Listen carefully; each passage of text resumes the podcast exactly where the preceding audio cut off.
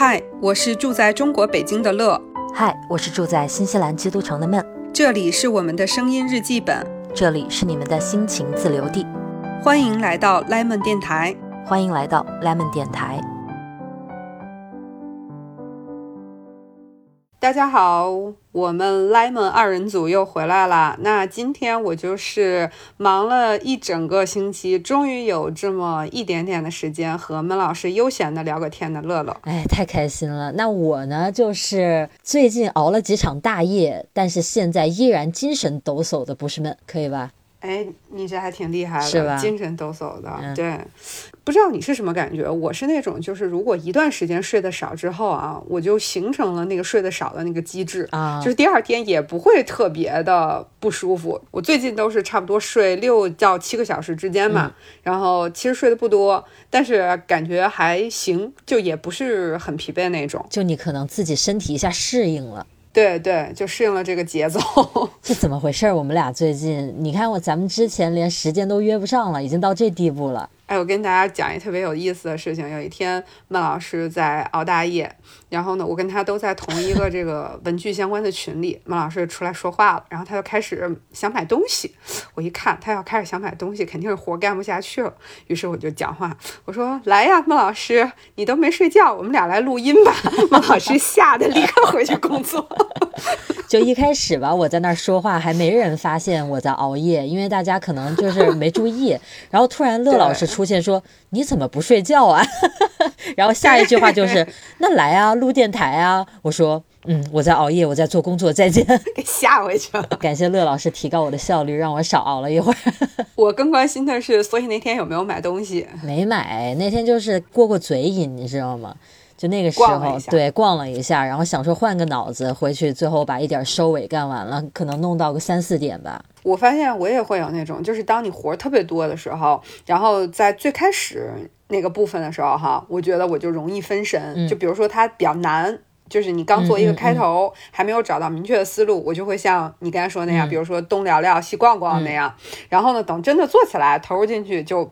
比较 OK 了，很很顺畅，对，比较专注。然后等基本快做完了的时候，又来开始想 东摸摸西看看，对，你就觉得毫无悬念呢。后面不就是那一点点收尾？你说我再去看点别的吧，开 心开心，对。然后那时候还会有一种心态，哎，反正我都已经熬到一点了，不是再看点别的，就是熬到两点嘛，没事没事，我就会这样。是，就反正已经决定了今天晚上熬夜了，那就感觉突然一下时间好多哟，我有一整晚，就那种仿佛过的不是自己的。对呀，好像那个觉没睡就好像无所谓似的。我现在还是觉得，就我之前是有一天是一夜没睡，活活熬了一夜的那种。那第二天真的是有点不对劲，不行，真是有点不对劲。然后到晚上下午还是什么时候，反正有好几阵就是特别困那种，但是也还是正常点睡。但那天晚上睡的就叫一个不省人事了。是吧？对，睡眠质量贼高。那那真是你没有选择的，就是 醒都醒不过来那种，太惨了。你还没说你最近是怎么忙的呢？你不是出差了吗？最近就是对，在连续出差，基本上就是每周跑一个地区。这周就去了华中地区嘛，然后下周可能要下江南、华东，然后再下一周可能就是南方，比如说像广州、深圳那边。节奏就是这个样子，就是周一和周二在公司把一些就是要跟领导。汇报啊，要跟同事协调，要跟这个带的团队的成员交代一些事情，都弄好。然后周三就开始出差，然后出差到周五。这个出差期间基本就是白天见客户，然后晚上要吃饭应酬什么的。再回到酒店之后，就八九点再干白天公司要干的活，基本上就干到十一二点 这个时间，然后洗个澡睡觉，第二天一样。然后但我出差，对吧？就是路程比较短，就一般都是三天的一个过程。然后一般。周五晚上能回来，然后呢，我们这个项目又比较紧，所以我虽然跟着各区跑，但是我要又要看全国的数据，所以我周五的晚上回来之后，到周六甚至到周日还得再整一些全国的数据、全国的情况，要再给老板汇报一下。哎呦，所以这就是你最近的生活是吧？对，就是一个呃，也不能倒也没到连轴转，但就是基本上每天都在工作。这还不这么一个状态连轴转？这我听着简直太连轴转了！这一周一周的这个模式都出来了。但是可能到三月底的时候就会好一点，可能到四月份就快了。对，就是一个阶段一个阶段的嘛。嗯，但是呢。我这个工作就是做这个事情，就是跟各个我们各地的分公司一一起配合的，所以出差后面就是我常态。嗯，那我问问你啊，其实我也想问，跟你做类似工作的这些朋友们，就是你们喜欢出差吗？就经常这种频繁的出差？我还可以。你喜欢的点在哪儿？其实我是把出差当做一种，把自己的心情放在一种半旅行的状态去去用心情另一个地方。对对对。然后我觉得能去见一些不同的人，因为有的时候你去到一个不同的城市，你也不知道会发生一些什么。虽然你确定的知道我要跟同事去见客户，但是你也不知道这个客户约的顺利不顺利，你也不知道客户是个什么样的人。啊，比如说像我们这次就真的是临时被客户放鸽子了，然后呢？但是那个时候已经是下午三点多了，你说你再约别的客户呢，可能也去不了。于是呢，我们就呃非常就是算是惊喜一样，我们就去了趟岳麓山，就用一个多小时的时间上了岳麓山。虽然天气也不好，但是我觉得就是偶遇了一些风景，还挺好的吧。可能我我一直是这么看出差。我之前就听咱俩不是一直在那聊说最近忙到爆炸、忙到吐血什么的嘛，就加班没觉睡。然后呢，我再一转眼打开微博、打开朋友圈，乐老师在那晒茶颜悦色呢。我说乐老师这个出差可以啊，这可以苦中作乐还是可以的。还有还有茶颜悦色喝，是不是？嗯，这确实是去到一个新地方会有的一种体验。你就不同于那种一直在一个地方工作的那种感觉。我觉得啊，如果我是像你这样的工作的话，我也会是一个喜欢出差的人。为什么呢？就是包括你刚才说的这些，还包括我就是很喜欢坐那些交通工具。就我喜欢坐高铁，我喜欢坐飞机。我发现我有点喜欢这种场合，我喜欢在机场里。在火车站里就那种感觉，拿着行李在那走，这是一种什么癖好？其实我也还还挺喜欢交通工具的，而且我特别更偏好一个人出差啊。就是虽然最近都是跟大家一起，也还非常好，就是但我自己又更偏好一个人出差。我觉得一个人出差就真的就是有一种有点旅行的心情，就就更更会强一点。对，然后特别是你一个人去乘坐交通工具的时候，你又会比较放松。比如说你可以睡觉，可以出。处理工作，你也可以看一些自己的书，追一些剧，就你可以做的事情很多。就这段时间，你又你说现在好多的那个飞机上那个网也不太方便，对吧？然后高铁上信号也不太好，就是一段可以不太被别人打扰的时间。没错，其实有时候现实生活中，你就说我想断网，但是其实很难。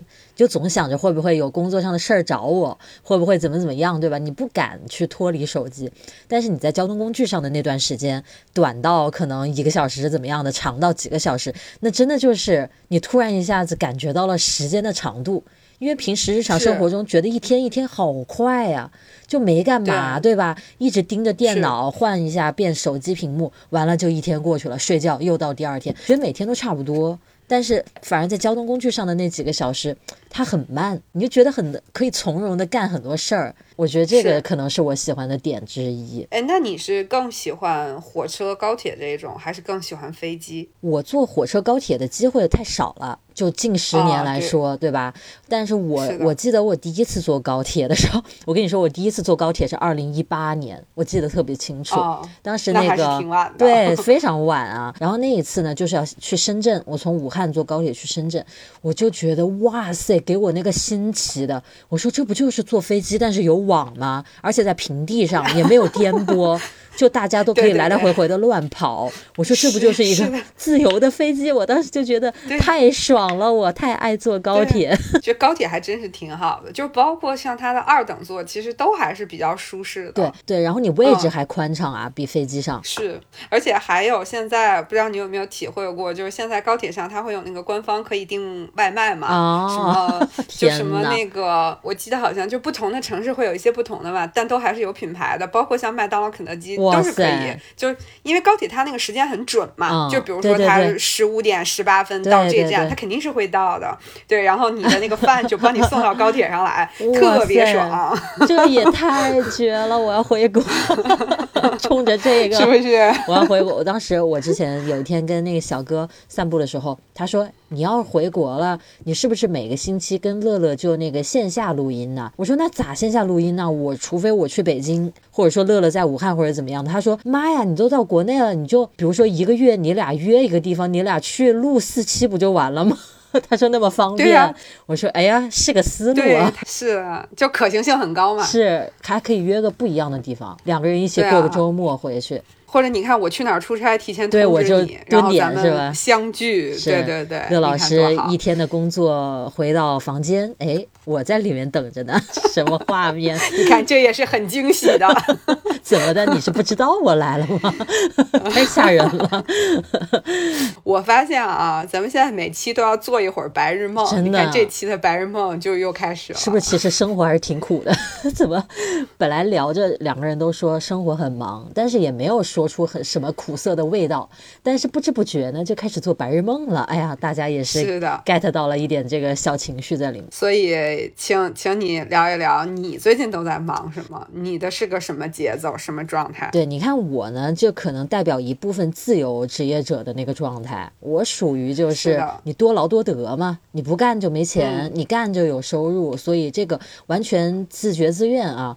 就很多人羡慕自由职业，其实自由职业不容易。我觉得就是你这心理压力特别大。我三月七号发了一个那个佳能那个照片打印机的视频，那个视频，嗯，他们就是一个合作嘛，他们要的特别急，当时。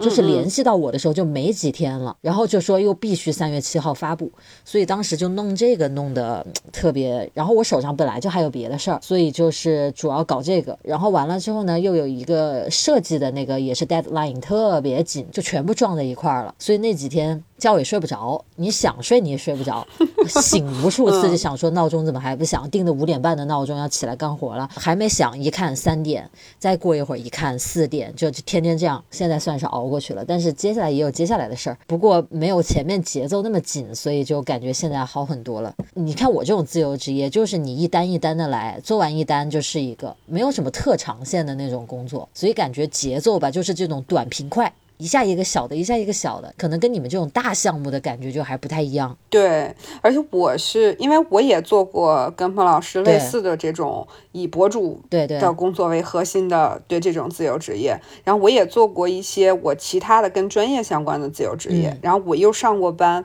其实我觉得就是以博主为呃主导身份这样的自由职业，其实还是。挺不容易的，他有人是写稿嘛，对，就是他也有这种编辑啊等等这种比较以前比较传统的自由职业，包括我我以前也认识一些像翻译，嗯，就他也可以自由职业，对吧？但是这种他跟博主特别不一样的是说，你博主如果你一段时间没有产出，你有可能会被别人遗忘，对对吧？你又可能会。因为被别人遗忘，导致你以后的工作进行下去又会有难点。我觉得这个就是特别痛苦的一个点。所以就是说，你的日常频繁的或者说规律的这个产出，是你的一个最基础的一个工作内容。没有这个东西，你就没有任何别的工作机会。因为这个东西才让大家看到你嘛，然后别人才有可能来找你嘛。要是你都不更新，谁知道有你这么个人呢？对吧？所以这个就是它非常重要，但是它。不给你带来任何直接的收入，虽然你其他的机会都基于这个，所以它是这样一个模式。而你前面说的那种，比如说文字工作者，他就确实是没有这么直接的这样一种感觉，他可能一段时间翻译一本书嘛。对吧？接下来你可以再休息。而且它很多其实是它是靠口碑那种，就是大家的这种关系介绍啊。你比如说像呃，因为董先生不在这个娱乐行业嘛，像他们有一些这种剧组，比如说像一些剧组的人员，其实很多都是他不太会有这种说失业的可能，因为他可能从这个剧组出来了，他就进那个剧组了。但是这种中间呢，他没有这种就是说我休息的这一段，我就可以不干活，我就纯休息。但是博主不行啊，是你在休息这段时间，你还得搞着想说，哎，我在。发点什么日常啊？我再弄点自己的一些，就是以我自己为核心角度出发的一些东西，对吧？然后以保持我的热度。那像他们那种不需要，我该休息就是休息了。我下一个活我已经会有别人给我推荐，或者我有什么方法。所以博主真的不容易。我刚才本来听你说这段的时候，我就在想，可能这些呢，比如说剧组的这些人，他赖以生存，就是或者说他贩售的是他的内容，他产出的这个内容是。但是对于个人博主而言，就算我我也是贩卖产出的内容啊，因为我做文具的这些东西嘛。但是其实你还是不能否认，你在贩售的一部分就是你的生活以及流量。对你产不出文具的东西，你也得发一点你个人的东西，比如说我最近出去玩了。我说你吃什么了？我跟大家分享一下我的生活，这个就是把自己的生活去换流量啊，不停的曝光嘛。大家记得有你这么个人吗？说白了是吧？哎呀，我觉得现在因为博主以及相关的一些，比如说像做直播的这些人，其实很多也都是要先有一个流量，他才能来做这个事情。因为现在各个互联网平台要的都是流量，所以就是做跟这个相关工作人，嗯，确实挺不容易的，就是。你你不工作的时候，你也得做一些事儿，为了你以后有更好的工作而是是是，尤其对于博主而言，其实有一个点非常直接，你就说咱们自己是做过博主的，咱们也当过观众，对吧？你你当然不觉得粉丝量是一个唯一衡量这个博主水平的标准，但是那些付给你钱的人，比如说这些品牌，他的思路就是你的粉丝量。因为他也不认识你，他就会觉得，那你粉丝多，你当然就是有有实力的嘛，对吧？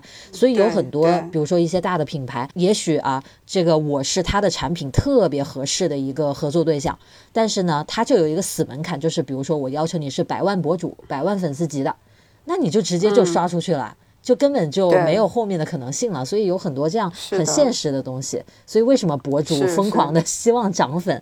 他不光是一个虚荣这些东西，就是他。靠这个过嘛，是不是？就是一个门槛。对对对，对于我这种就是各很很多类型的工作都做过的人来说，其实我觉得，每当跟工作沾边的这种忙，嗯，我觉得没有太多本质上的差别。嗯，是。其实我之前听了一句话，他说，重点不在于你有多忙，而在于你为什么而忙。是的，是的，是的。那我觉我就是现在不是很多年轻人都在网上抱怨说不想上班，但是没办法。你不能不上班呀，要不你吃什么呢？对吧？你肯定得上班，但是他又不想上班，所以这样的一种被动的忙，他可能更煎熬。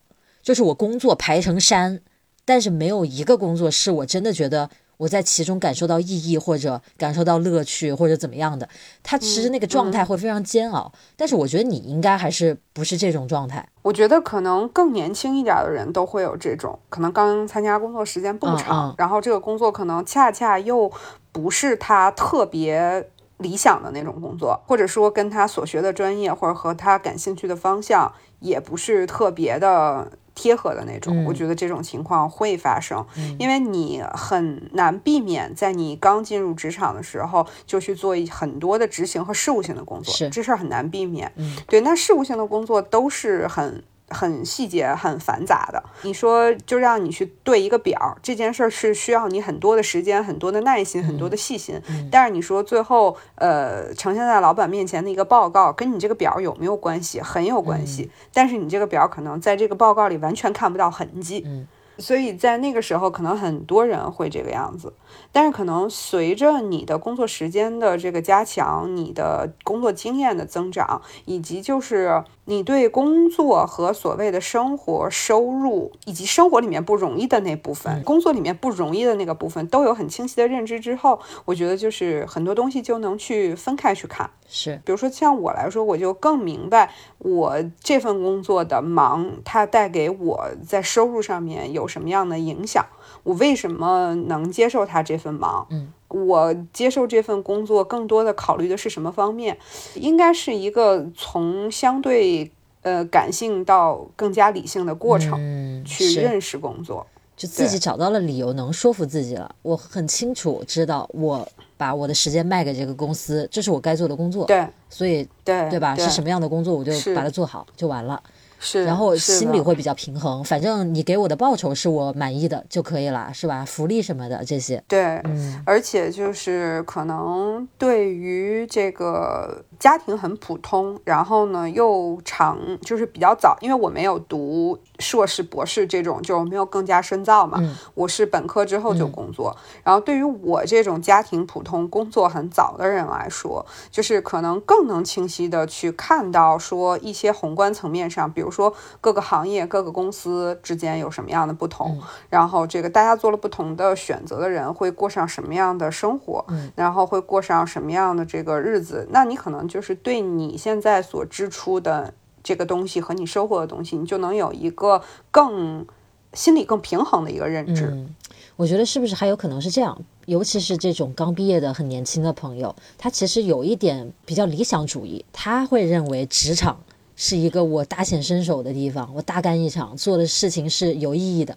进去之后发现很大的一个落差，尤其是新人一进去，可能你本来业务也不熟悉，所以领导也不会给你什么特别重的任务，可能很多时候在做一些一个初中生就能做的事儿。帮领导点个订个咖啡啥的，就这种事儿，你会觉得，哎呀，好落差感好大，好没意义啊！这个生活过的，嗯，就日复一日的这个样子，感觉会想说，接下来会不会一直都这样？我要这样去生活吗？什么什么的，就会觉得自己生活，就是我花这么多时间，我干了什么呢？一点有意义的东西都没产出，所以这个这种心态容易崩。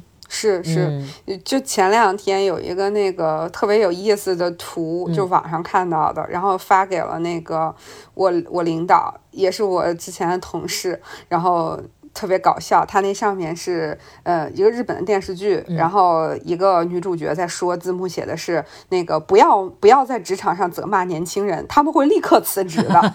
然后 再看这个图的那个评论，然后下面就有人写说。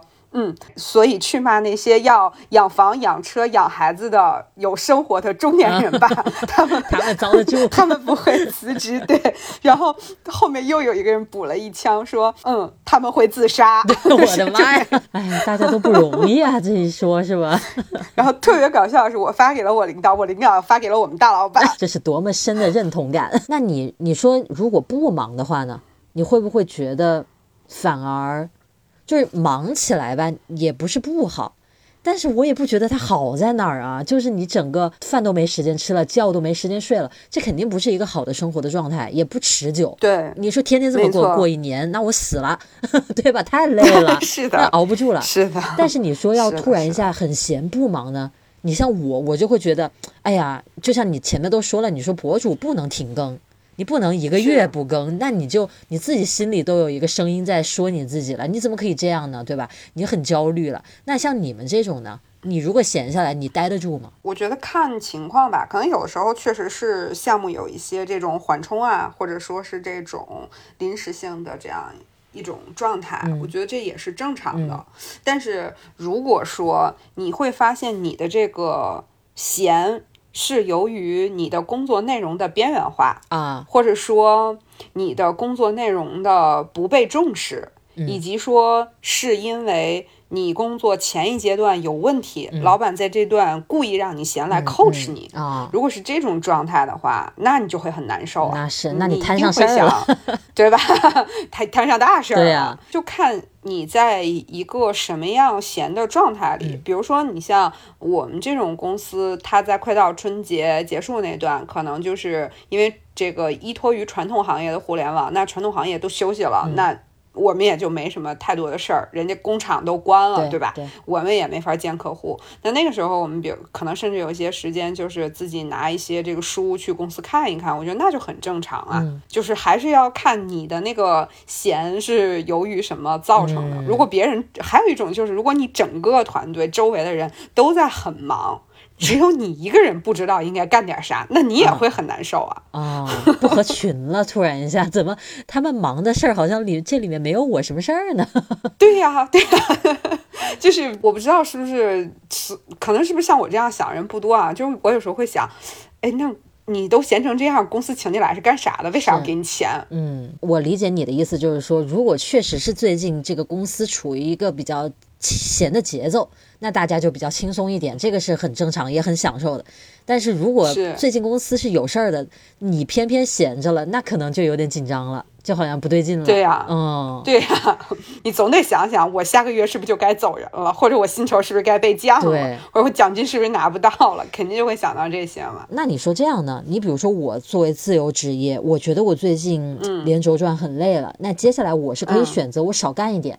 我就简单的做一点我自己的小分享、小更新，这个压力不大的，也没有，我不需我也不需要取悦任何人啊，没有品牌爸爸呀，对吧？我就比较舒服了。你说像你们这样的话，你是不是不太能自己去选择？说我最近想停一下，除非你请年假。你像我，因为属于呃，比如说在职场时间比较长，然后再换工作的话，呃，相对来说公司还是会比较尊重。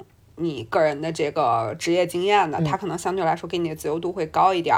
那可能你真有一段时间特别忙的时候，你去跟老板去谈一下，比如说转一点这个相对来说规模小一点的、强度没有那么高的项目，这个都是可以谈的。但是肯定前提是你原来的工作进行的非常好啊，你有资格谈。对对，是说白了，对吧？你有立场，你对公司是重要的人，公司就愿意为你这个调整一下。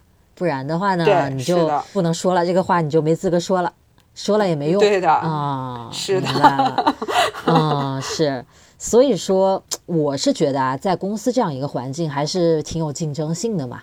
就很多活，除非你优秀到一个程度了，杰出到一个程度了，它不是非你干不可的。你不干是有人能干的。那如果你老是说这个我不愿意干，那个不愿意干，那可能公司就会觉得，那你这个人好像不太适合在我们这儿了，会不会这样？因为他他不就是用钱养这个闲人吗？对于公司来说，是啊是啊，你啥都不想干，你想干啥呢？然后 就是真的就是真的会有这样的人，比如说在职场上，那老板说给你这个项目，你说不行，这不是我感兴趣的事儿。老板说给你那个项目，你说这个项目太 easy 了，这个对我来说没有 challenge，对吧？然后老板又给了你一个项目，你说哎呦不行，这项目盘子太大，我有点 hold 不住。那你说你你是想怎样，对不对？老板心说事不过三啊，再不给了。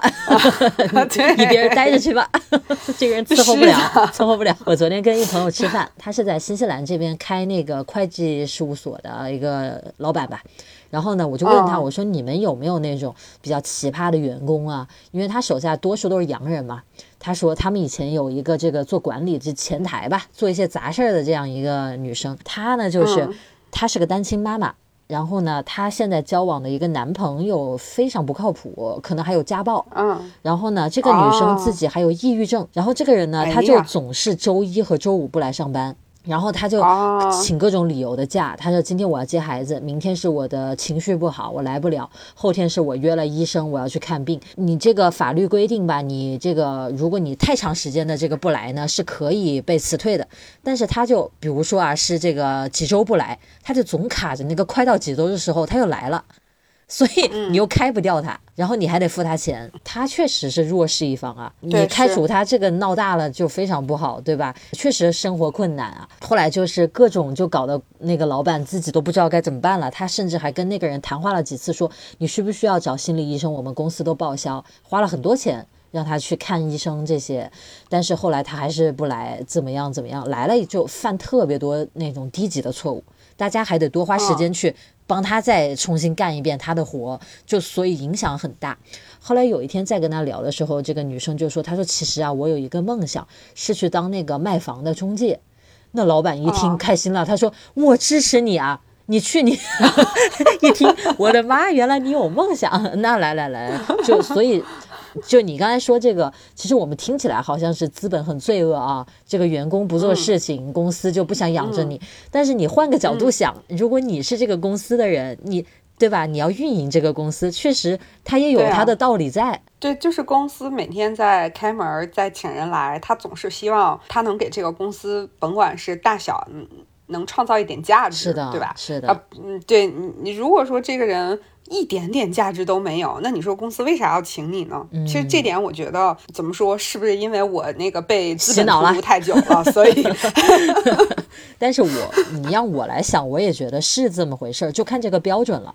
你说这个人到底是有多没贡献，对吧？可能是看这个度了。所以现在就是这些公司都要进行这个年初就要设定目标，中间还要进行目标管理嘛，就是要说年初我先跟你谈，基于你的岗位和你的事情，你要干这些这些这些，然后。可能过程管理上我不会太为难你，但是年底的时候你没达成，那你可不就走人吗？是，这也挺说起来也确实挺残酷。现在都是算绩效嘛，对，那你这个不做好，你就是真的不好混，不容易啊，当个大人真是累啊。哎，那我就想问，就是你觉得当大人这么忙，这么累？你愿意当一个挣钱的大人，还是愿意一个当一个就是原来那个小人是吧？不能，我愿意当大人。给你答案，不是小人，是小人儿。小人儿，小人儿。对。那我肯定愿意当大人，不愿意当小人儿。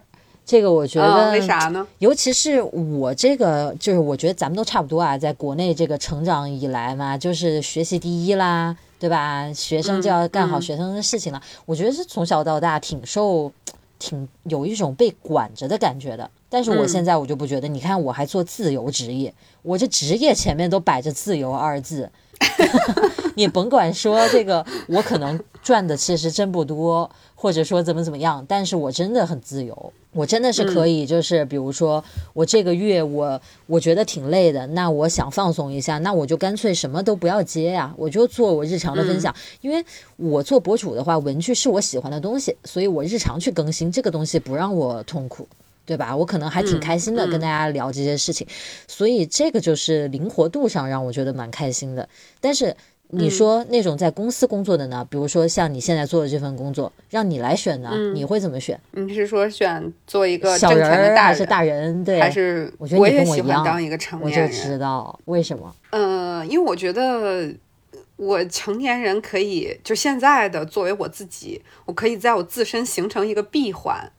就是一个完整的闭环，我可以自己管理自己。就是我通过这份工作，然后我收获了，可能这里面我有难受的部分，我有很很很不舒服的部分，但是我在这里面我有学到一些东西，然后我又有收入，然后这个收入我可以用我的收入去干我自己想干的事情，比如说旅行，买我自己喜欢的东西，吃我自己喜欢的好吃的，呃，做一些我想做的事情，然后我又可以用把这个我的收入贡献给我爱的人。我可以给他们买一些礼物，让他们感到快乐。嗯，就是我觉得这个是作为一个人的一个完整的闭环。我可以当我成为一个独立的大人，我有能力去在呃一个社会上去独立的做一份工作，通过自己的付出来呃获得一些收入，获得一些认可。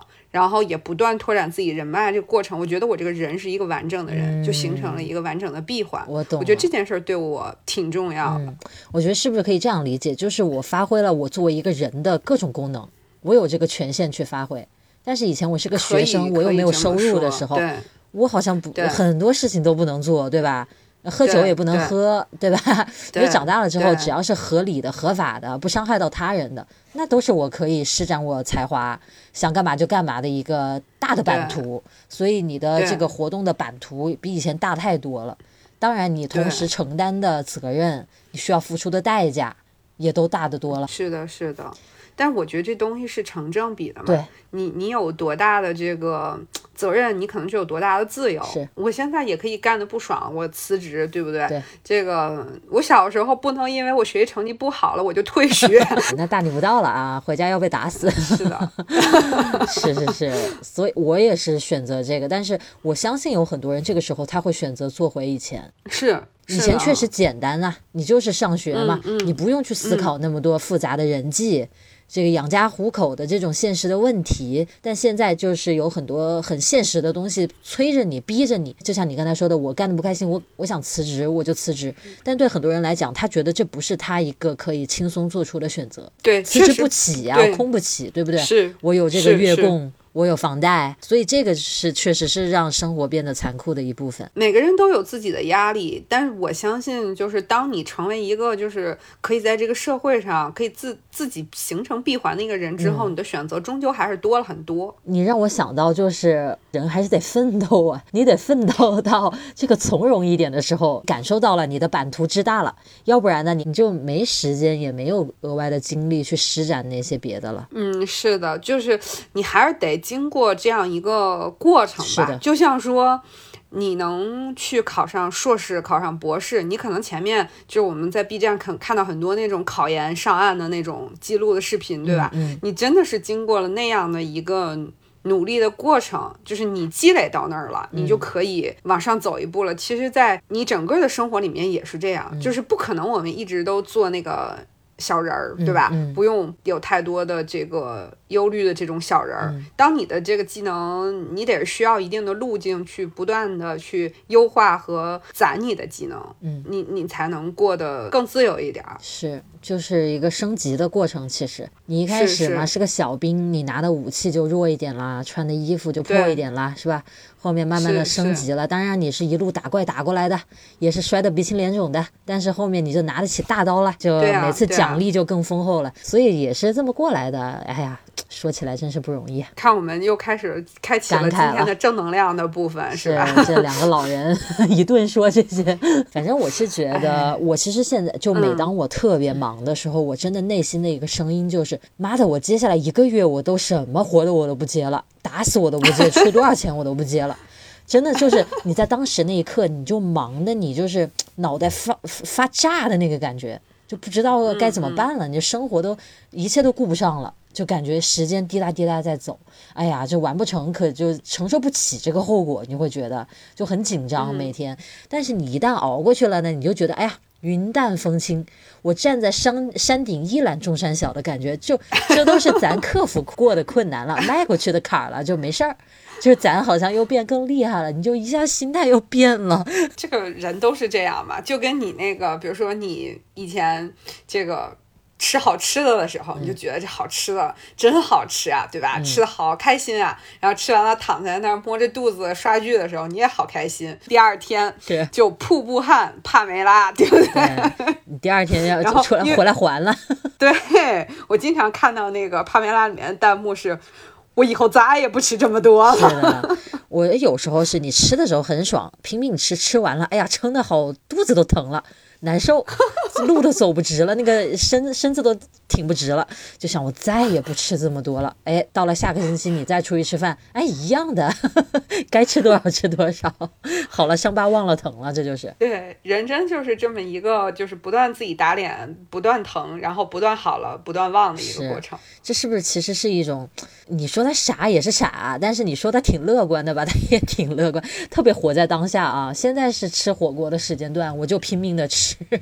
一会儿肚子疼是一会儿的事儿，还没来，我先不管了。我觉得有的时候吧，这种叫什么呢？就是那天我在出差回来，在那个回来飞机上还跟同事讨论了这个事情，然后就谈到了以前他的一个同事，就是呃前几年都过得特别不顺，就是从工作上到家庭到自己的身体，就整个都特别不顺。因为我以前也有过这么一段时这么一段时间，所以我还挺有感触。后来我就跟他说一个话，呃。然后我就想到了一个你也知道的这个呃艺术创作的形象，就是我就觉得人必须得活一口气，有的时候就是，但你很难说清楚这口气是什么。就你的忙也好，你不断未知的那种努力也好，你能坚持着做这件事儿也好，其实是你作为这个人想要往前走的那股气儿还在。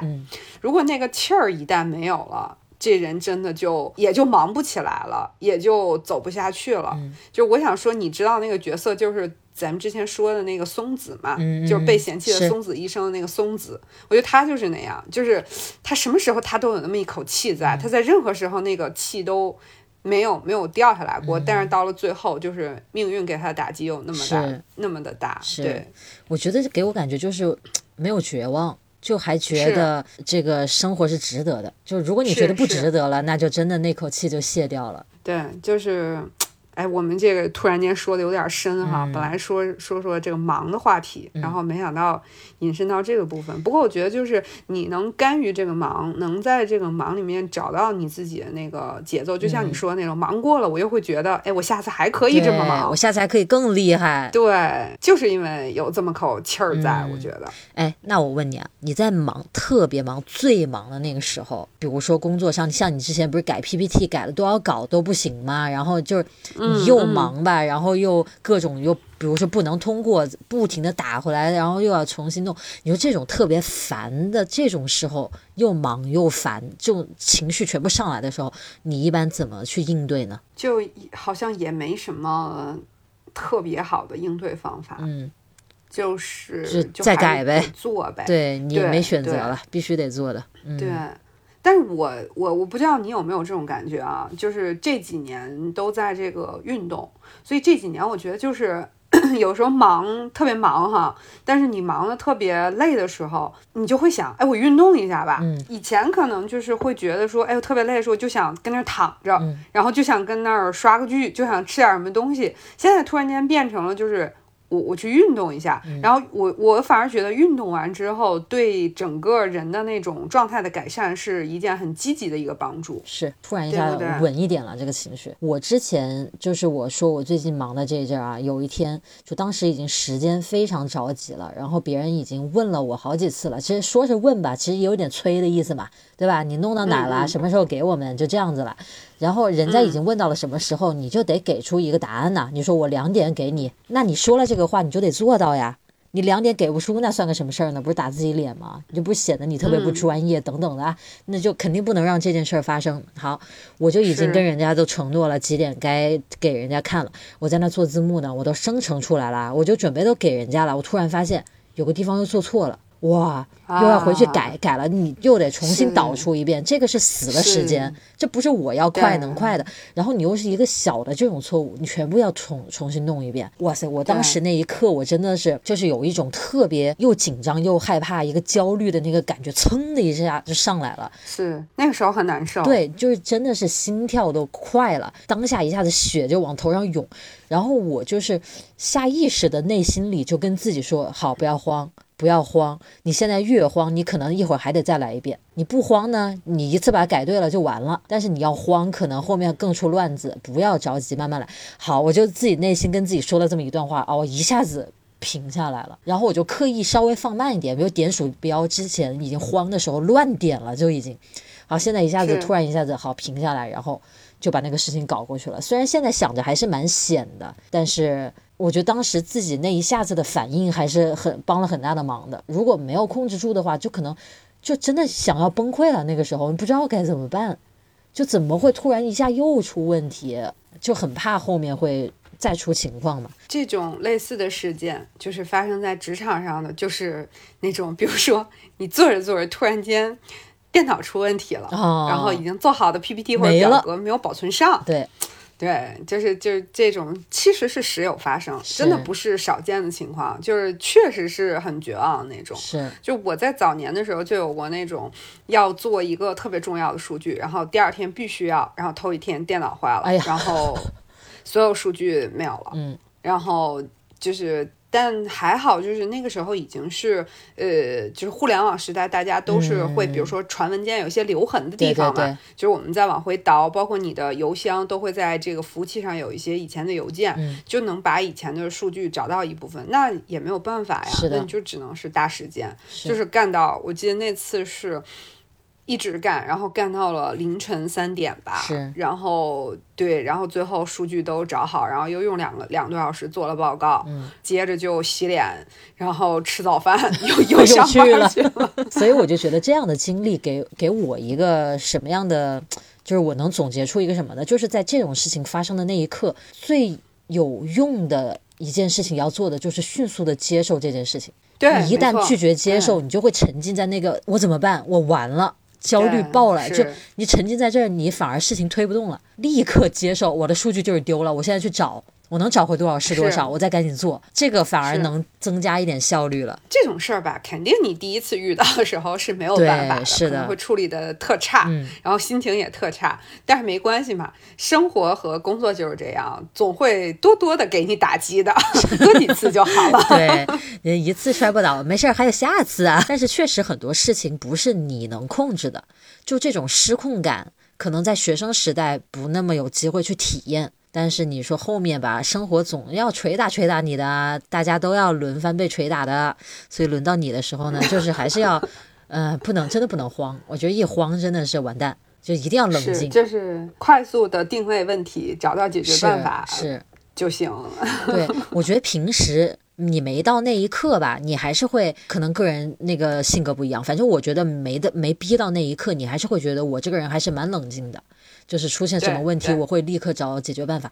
但是，一旦更夸张的事情出现，你当下你真的是有几秒钟，就是天呐，怎么可以这样？这种事情怎么能发生？但是怎么办呢？发生了，你马上只能接受呀。就是五雷轰顶，总是得轰一下。是的，是的，轰两秒再说，这这无法拒绝他轰。所以，哎，这个生活给我们的这个捶打和带给我们的这个忙，我觉得有的时候啊。我不知道你是怎么看这个问题啊？因为像我这段时间在出差，然后去见一些客户嘛，然后很多客户都是这种，比如说自己做的公司啊，就听到了很多各种各样老板的一些自己创业啊，或者在这个行业里坚持的一些故事。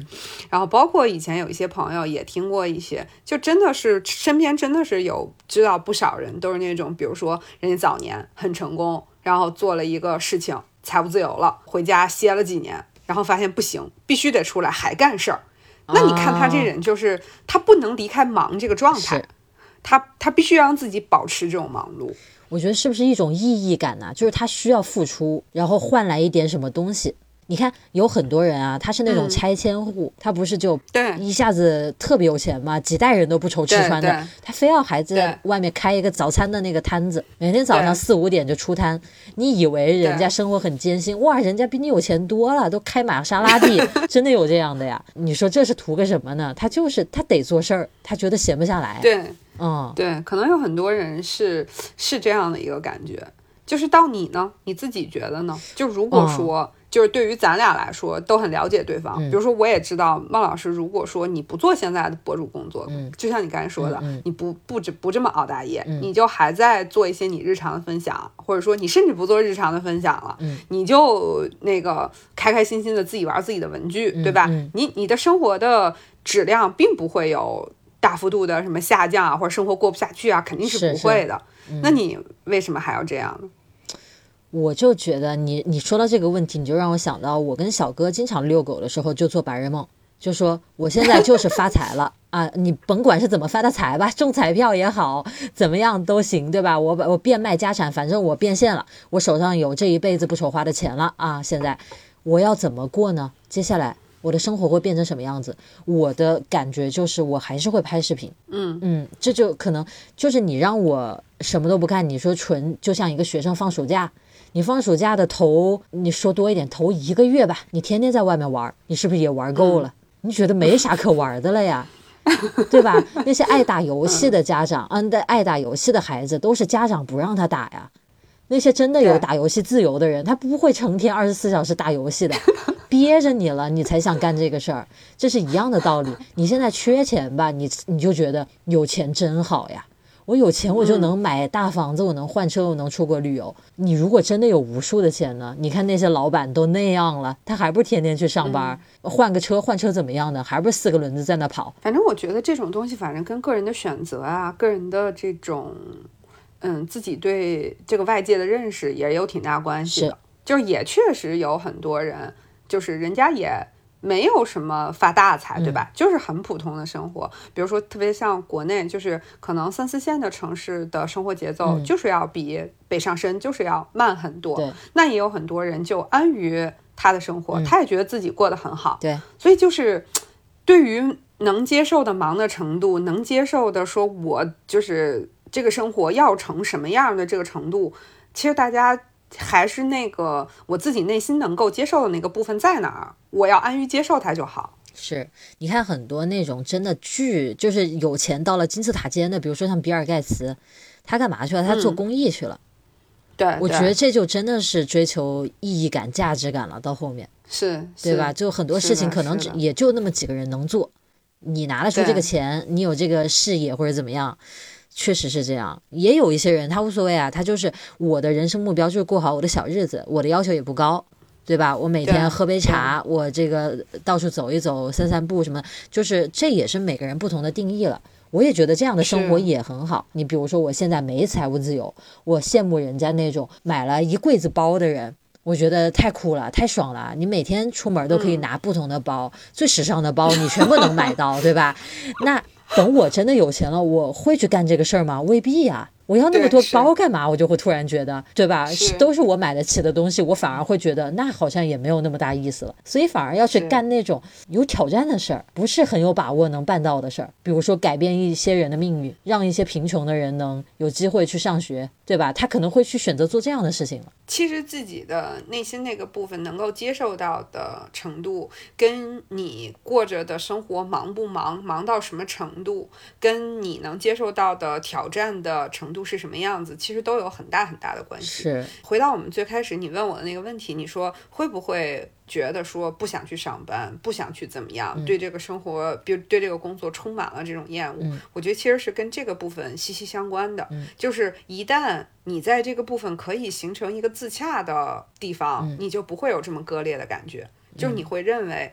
嗯，你再去面对一个工作的时候，你会认为这个工作这么多，这么这么烦，它这么的耗我的时间，那是因为公司出了这个钱买了我的时间。如果我不想做这样的工作，我可以换一个别的类型的工作，那我就要接受到其他的代价的部分是什么？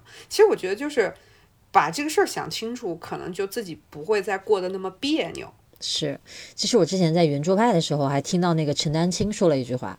他说：“现在的年轻人啊，是不想上班，他不一定是不想工作，就这两件事其实很微妙，是有区别的，是对吧？你在你的工作当中其实是有价值感、有意义感的。那忙是忙，忙的那一刻你也不舒服，但是你总归会觉得，哎呀，看到这个结果，我觉得也是值得的，我也做得到，我能力也提升了，或者怎么样。就像你说的，你自洽了，你觉得那可以接受，那就是可以接受。但是有些人他纯上班，他觉得一切没有意义，我是卖了我的时间，但是没有任何乐趣。”我在那里就是我非常的痛苦，那就是真的不喜欢上班，就是不喜欢这种状态吧。嗯，但是在这里面，我觉得又有一个中间，它还有一个很大的一个点，其实要想明白，就是说，当你不想上班而想去工作，你那个工作它能不能让你在你的收入上、你的生活上过得下去？包括你的 对，如果说你能接受那个状态。比如说，你看那些很多做这个艺术的人，其实都是这个样子，对吧？那他就是能甘于说，我就过成这样。大家前前几年不都在说崔健，不是那个窦唯嘛，对吧？自己骑个小电动车，然后对吧？但他就觉得那样没啥问题，他自己是愿意这个状态的。那我觉得就成。我觉得最难受的那部分，其实是在于说。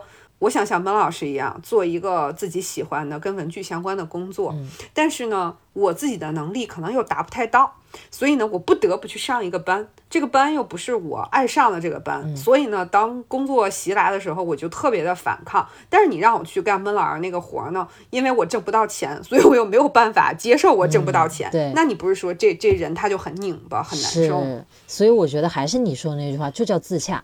你说那些没多少钱的艺术家，他愿意啊，因为他心里这样能自洽呀。你让他去脱掉这身艺术家的衣服，去 IT 公司里面写代码什么的，人家那个新裤子的那个叫啥彭磊啊，他不是就是 IT 公司的嘛，就是他是做动画的，对哦，他反正做过那个公司上班的工作，对吧？数字的，对对。他又他一方面做他的音乐，一方面他需要那份工作来养活自己的生活。这就是他自洽的一种选择吗？所以确实是，嗯，就这个部分蛮蛮重要的。其实大部分人他难受就难受在在这个里面的拧巴的地方。对，然后他不甘，他接受不了。对，就我一个好朋友，他现在还在大厂。我比较庆幸，就是在我这个年纪已经从大厂出来了。那他还在，那也是因为这份工作能给他很多发展机会。那他呢是真辛苦，就早上起来。八点多从家出发了，因为大厂都比较远嘛，在城市的边缘地带，就开车就出发了。晚上十一二点才能回家，每天如此，天天如此。对，但是他在家的这个时间，比如说像周末，那可能在家也是在不断的回邮件、回信息，然后呃处理数据、看 PPT 等等，也都是这些事情。那他他他愿意在这里面，就是一方面是他认为这个工作能够提升他自己。的专业的技能，还有一方面，他认为他获取到的这个收入是他应得的那部分，是是是。那他他自己是他自己觉得可以接受，那就行啊。是。但我想啊，总归你从大的层面来讲，从社会的层面来讲，肯定还是多少有资本的压榨的，对吧？比如说这九九六的这种，对你没得选择，就是有这么多事儿。这个是希望以后能看到能改变。最近我在微博上也看到都在讨论这个事儿嘛，什么联想的这个头出来说了，我们希望大家什么生活的更好啦，工作的目的是为了生活的更好，不希望怎么怎么样。我觉得以后应该会看到一些变化吧，但是现阶段来讲，没办法，你。说我等到那天我再出去上班，那没办法，你现在日子得过呀。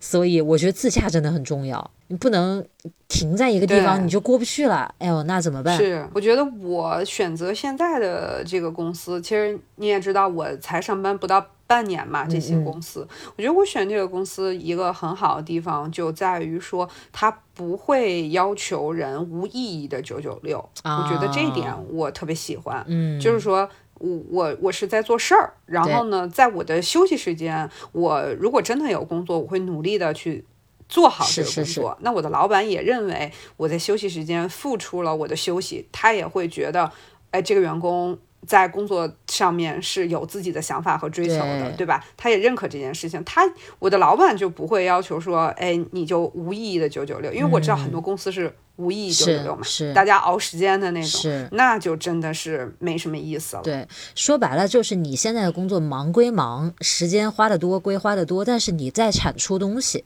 在不像有的人，他就开会开会开会，屁也没讨论出来，开一整天会，完了回家还得再把该做的工作再做。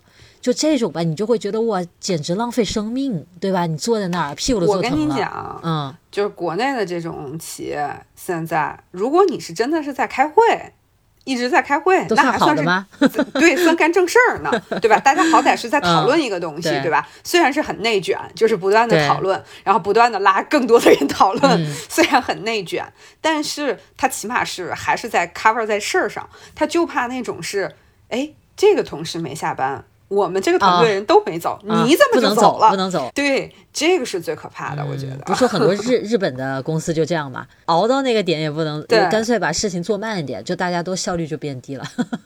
是 这个确实很烦啊，就这个太烦了。哎，其实我今天挺希望呢，能征集一下大家的看法，就是如果说你有一天财务自由了。你会去过怎么样的生活？你就是有的人可能会说我要周游世界啦。你可以先假设没有疫情，你也可以根据现在的情况来讨论也行。那那我们可以先抛砖引玉一下，来啊，老师，你财务自由了，你打算干什么？我就打算就是首先我得有个小团队，有人帮我剪视频，我就不用自己剪视频了，我就录就完了，这是非常幸福的，非常朴实。对，就是我还是很想拍视频。就是这个，我还想做这件事儿，但是我就再也不用看任何人的脸色，取悦任何人了。我想发什么就发什么，大家觉得不好看，您也担待着，或者您就不看，我就自己发个爽，对吧？反正就是，我还是我还是愿意做分享的，因为我觉得我可能已经是这样一个。性格了啊，就这件事情我是开心的。然后另外呢，我就是希望我能有更好的条件去学习，比如说我想学习的一些东西，我能找到厉害的老师，就是我有这个条件，我能去到那里。老师在美国，我就去美国；老师在国内，我就回国内。就是我有这个自由，对吧？然后呢，我还希望我能有一个厨子和一个健身教练跟着我。对，就也不用我自己做饭，营养师告诉我的厨子他每天吃什么，厨子给我做好端来，然后这个该到点了，教练来叫我运动我就去运动，哎，这就是我的理想的生活了，终极梦想是吗？对，好，该你了。我觉得你还差一个，嗯，你还差一个那个家务整理收纳师，那必须有，那必须，那不需要财务自由吧？我觉得，那个是必须安排上的。我的话，其实往。短了说的话，我觉得就是如果财务自由了，我就想去日本生活。嗯，这个我刚才没说，其实我也想到这个，嗯，对吧？然后能够开一家跟美食啊、文具啊，然后跟咖啡啊、蛋糕啊这种主题相关的一个小店，嗯，定期的就跟。这当然不知道孟老师计划里有没有我，但是我的计划里是有孟老师的，就是能能能跟这个孟老师一起这个定期的在日本周游一下一些地方，一起这个录录电台，拍拍视频，开家自己的小店。我觉得就就很很很朴实的一个这事儿，是不是不用财务自由，稍微有点钱就行了？但是你反正 哎，就也不稍微有点钱吧，你还是得有一定的这个对吧？对，你你还得去新新的国家去落户，你。有一堆事情要做，但是呢，其实我们俩聊了很多了，就是我们俩想去日本生活。其实我们没去日本生活过，我们只去旅游过。我们可能很就是因为喜欢文具这些东西啦，就很感兴趣。但是我觉得吧，我会不会一直想在那生活，我真不知道，因为我没生活过。但是我真的很想去试一段时间，对吧？是是是，先感受一下，就是有这样一个想法，对。或者把我那个事儿说的更大一点呢，就是。我还是想去过去不同的城市、不同的国家，去过一些不一样的生活。是的，是的。就是只要这个国家是我喜欢的，我就能去那儿住一段时间。对。然后，当我住在那儿那段时间，我又。不不想说什么都不做的那一种。我就觉得，不管我去到哪个国家、哪个城市，我总是还想。就是开个小店也好呀，自己做点什么事情，哪怕说我去超市收两个小时银，对吧？一天每天去收收收银两个小时，我我我还是就挺希望这样，我就是挺希望能够去不同的地方生活的。朋友们，这可太凡尔赛了！财务自由的乐老师去意大利做收银员。第二个月去法国，这个是吧？菜场里面 吆喝卖菜，这可太绝了，这绝了！我跟你说，你要火，我跟你讲，这才是真的是财务自由，是自由自由。你都无所谓什么哪个职业什么会不会丢脸，都早都不 care 这些了。对呀，对呀，什么车什么的，我哪个车我要车干什么，对不对？我今天巴黎，明天意大利。对呀，对吧？伦敦喂个鸽子什么的，这是日常生活啊。所以我很期待看看大家会怎么去安排这个自由、财务自由之后的生活。我觉得大家都应该提前想起来，哎，万一呢？万一那一天来了呢？你这不是手足无措吗？所以这计划还应该先做好的，好不好？梦想总得有，对吧？对，梦想必须要有，要先规划好。这我我每天都在想这个事儿。你说我财务自由了，我怎么过呢？我要先把它想好，要不然呢，我就会觉得老天觉得我没准备好，他就不把那个财富给我，你知道吧？我就是想给他看的。记得每天买彩票啊，这事儿也蛮重要。我是经常看啊，我看最近的奖大不大？不大的我都不买。大了我就去一下，对吧？那小的我中了，你说我怎么想的？你说给我一百万，哎呀，你这是多呢也是多，够不够用呢？又好像不够用，你说这太令人着急了，是吧？